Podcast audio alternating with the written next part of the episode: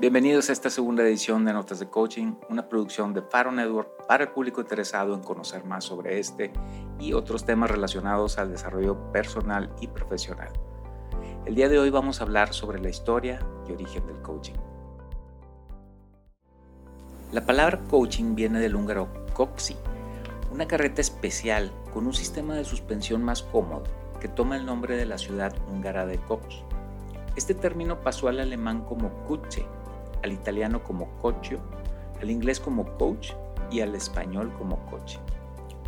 Y así como el coche, el coaching transporta a las personas de un lugar a otro, es decir, desde donde están hasta donde quieren estar. En la filosofía desde Sócrates y su mayéutica, la cual es el arte de hacer preguntas que el filósofo utilizaba con sus discípulos y que en griego significa partera, dando simbolismo al hecho de sacar a la luz aquello que está dentro de ti, aunque tú no lo sepas. Es así como los seres humanos tenemos la capacidad de darnos cuenta o tomar conciencia de nosotros mismos para replantearnos nuestro propio proyecto de vida, pasando, como no, por la ontología del lenguaje de Rafael Echeverría. El coaching habla el mismo lenguaje de la psicología humanista con conceptos como conciencia, libertad, voluntad, autorrealización, y liberación de potencial.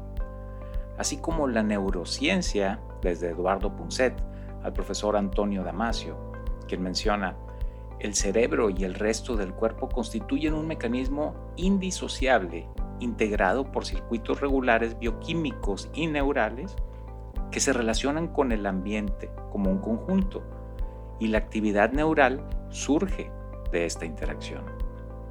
O Mark F. Baer, quien habla de la física mecánica cuántica, según la cual el universo cuántico es un set de probabilidades susceptible a los pensamientos del observador. Nuestros cuerpos pueden ser cambiados a medida que cambiamos nuestra forma de pensar. Es decir, lo que nos pasa dentro crea lo que nos pasa afuera. Esta teoría se ve ilustrada en la película documental ¿Y tú qué sabes? Así como en los muchos trabajos de Joe Dispensa. También es influenciada por la epigenética, corriente de la biología que estudia la influencia del medio ambiente y las condiciones exteriores sobre los genes, el ADN del ser humano, el libro que lo ilustra, Lipton, Biología de las Creencias. Por lo anterior, podemos decir que los orígenes del coaching no son precisos, definidos, asignables a un autor o a una corriente de pensamiento, sino que confluyen numerosas ciencias, disciplinas y pensadores. No hay un único origen, ni siquiera un padre del coaching.